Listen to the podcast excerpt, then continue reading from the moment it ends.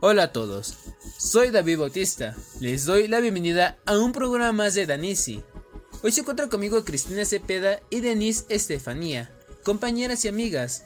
En los controles se encuentra Esperanza Cepeda. El llamado género regional crece hasta costas históricas y se vuelve internacional, gracias al interés de los nuevos artistas jóvenes por retomar la cultura de México.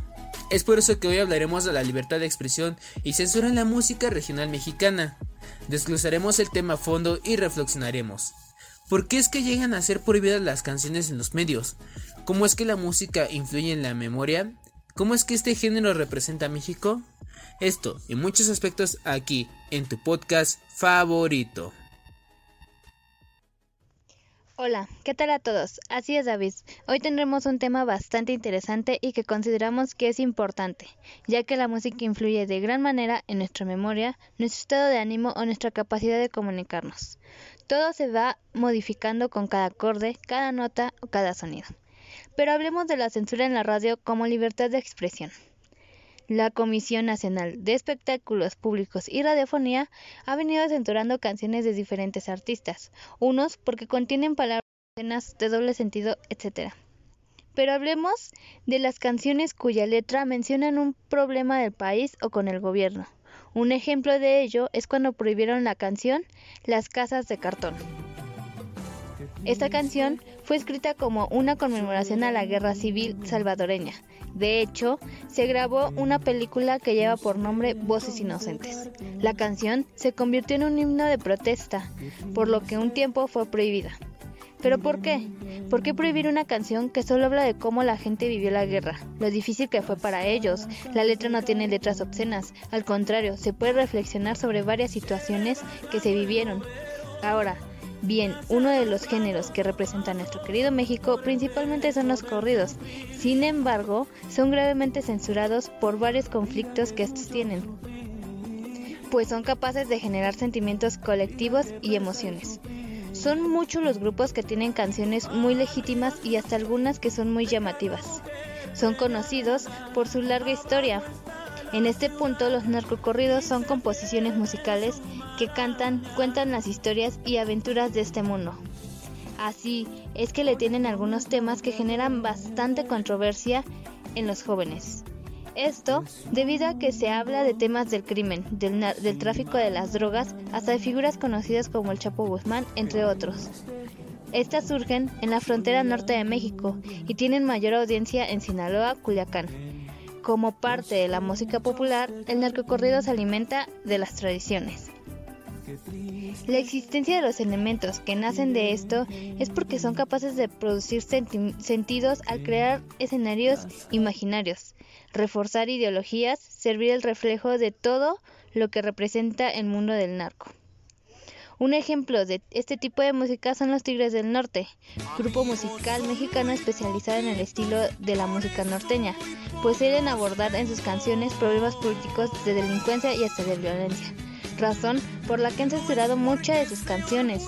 Los Tigres del Norte aseguran que también han sido víctimas de censura en algunas radios mexicanas. Sin embargo, la Dirección General de Radio, Televisión y Cinematografía dijo que el gobierno no ha enviado oficio alguno en las emisoras de radio prohibiendo expresamente la difusión del tema musical. Claro, Cristina, y es que, aunque quizás la palabra expresamente es uno de los puntos claves de la polémica, porque los músicos aseguran que se trata de una censura velada, más que de una censura de oficio. Según reportes de la prensa local, en 2001 algunas estaciones de radio fueron sancionadas por difundir canciones que sean apología explícita del narcotráfico. Una de ellas son las siguientes, y mira, te explico el porqué de su censura. Primeramente, Ataúd. En sus líneas dice lo siguiente, prepárate que están lloviendo balas y oye el tiro blanco no soy yo. Claramente ya lo hemos escuchado en la canción, ¿verdad? Pero a causa de esto, en México está prohibida, ya que causó un gran disgusto en muchas personas, pues puede tratarse de un feminicidio. Así que pues por eso no se puede escuchar aquí. Y es que esta canción no solo causó revuelo entre el público, también provocó fricciones al interior de los integrantes de la banda. Hernán, Hernán Hernández se negó a grabar incluso lo llevó a tal grado de separarse del grupo y poner condiciones para volver, además de que la canción fue prohibida por auditorios mexicanos. Otra de las que causó un gran impacto es La Bala, ya que es un tema fuerte que habla de la mala influencia del narco en los jóvenes, además de que este tema fue inspirado en un acontecimiento real de la vida de los tigres, dejando un mensaje claro de lo que se vive en algunos corridos y hasta el de poner atención a ellos, ya que esta no solo escandalizó al público mexicano, también impactó a las radiodifusoras de toda América Latina. Por ejemplo, en Chile incluso se consideró seriamente no meterla en la programación. A pesar de eso, los compositores expresaron que es una canción donde se habla de la violencia para que los padres pongan más atención a lo que hacen sus hijos. Y por último, tenemos a La Granja. Esta canción fue una de las que más tuvo ruido y de las que más sonó, ya que en toda su letra habla de la guerra del narcotráfico durante el sexenio de Felipe Calderón, el expresidente de México. Además de hablar de las vidas que se cobraron en esta, también involucra a otros gobiernos como el PAN y habla de ciertos acuerdos que se tuvo con el crimen organizado y por eso se desató esta guerra. Así es, desde hace algunos años la guerra contra el narcotráfico en México ha tenido de violencia y sangre en diferentes estados de la República. La censura del narcocorrido es singular y comunidades como las redes sociales se han mostrado frontalmente abiertos con comentarios y propuestas de extinguir de una vez por todas el narcocorrido. Radiofónicamente sí se para el corrido algunas veces, pero sigue porque la gente lo busca. El problema es que algunos compositores utilizan la blasfemia, es decir, hablan de una manera altisonante. Sin embargo, otros lo ven como cultura. Pero, ¿qué les parece si ponemos un poco de estas canciones? ya que hay personas que no han escuchado estas letras, y en un momento retomamos ese tema que está más que interesante. Si la perra está amarrada, aunque la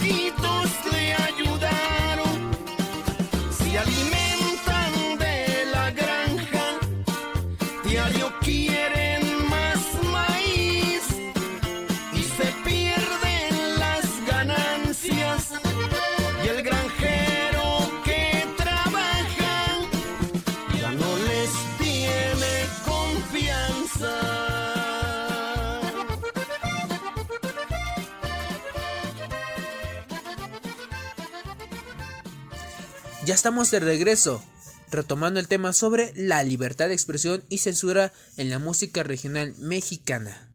Los orígenes de este género se han documentado hasta los inicios del siglo XVIII.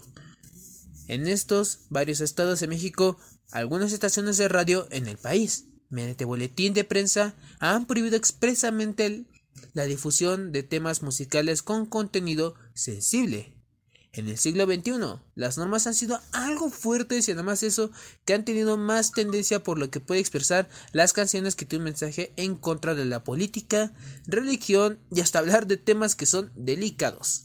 La causa de esta censura es porque el público infantil o porque tiene un lenguaje muy explícito, que viola la ley de la radiodifusión y televisión. Muchas son las personas en su desacuerdo de esto, ya que también entra en debate que será como el artículo 6 de la Constitución, que nos protege de expresar nuestras ideas sin que nadie intervenga en estas. Los Tigres del Norte fueron invitados especiales del 30 Festival Internacional Cervantino. Este grupo que causa mayor controversia es un grupo muy censurable, o eso es para ciertos grupos sociales algunas de sus canciones. Para otros son emblemáticos de la cultura popular. Claro, David. De hecho, el grupo de rock argentino Babasónicos mencionaron lo siguiente del narcocorrido. Él mencionó, nosotros tomamos todo lo bueno de las letras. Las letras son muy violentas, son como cómics, no tienen un precedente en el pop y son letras emergentes de la realidad. Cuentan historias en tono poético, hay narcocorridos que ayudan a otros países, vocablos y la cultura de los grupos de narcocorridos no están dentro del negocio. Los tigres ni tiempo tienen de hacer contrabando porque tocan todos los días. Esas fueron las palabras de Castillo. Y pues realmente es así, la preocupación de algunos grupos sociales y políticos es sin duda legítima, pero pues me parece que equivocan en el blanco de sus ataques. Entonces, ¿cómo lograr mantener la libertad de expresión ejerciendo la censura, así sea parcial? La censura es inmediata y se sabe cuándo empieza, pero no si tiene un final. Y es que el censurar las canciones no evitará lo del tráfico del narcomenudeo, porque por ejemplo antes de la década de los 60 no existían este tipo de corridos y no como rareza, sino como fenómeno social, pero no se evitó este acontecimiento. El 21 de mayo del 2003, el presidente Fox declaró, hoy en México se puede opinar, se puede decir, se puede calumniar, se puede hablar con absoluta libertad, salvo cuando no se respeten nuestras leyes. En mi gobierno no hay, ni, no hay ni habrá censura. Ese es mi compromiso ante ustedes. En teoría, todos somos iguales ante la ley. En la práctica, y parafraseando a Orwell, algunos son menos iguales que otros, en la lógica de los censores de casi todo el espectro político actual. Habrá que encarcelar en algún momento a compositores e intérpretes de los corridos de traficantes. Quien compone e interpreta o escucha esa música será acusado de participar en el crimen organizado. ¿Se creará, se creará el delito de lavado ético? Claro, Cristina. Y es que la música es otra manera de comunicar. Y es la letra quien gana al público. A público no se le puede engañar. Y es que, como dijo Beethoven, la música es una revelación mayor que toda sabiduría y la filosofía. Bueno amigos, como todo inicio tiene un fin, este es el final de nuestro podcast. Bien, si te gustó el podcast del día de hoy, te invitamos a que dejes tu comentario o aporte de este tema y compartes este humilde programa con tus amigos. Gracias por brindarnos un pedazo de su tiempo y su atención. Cuídense mucho. Nos vemos en el siguiente podcast. Se despide su compañero y amigo David, aquí en Dani Se oye la lluvia en los techos de cartón. Qué triste vive mi gente de cartón.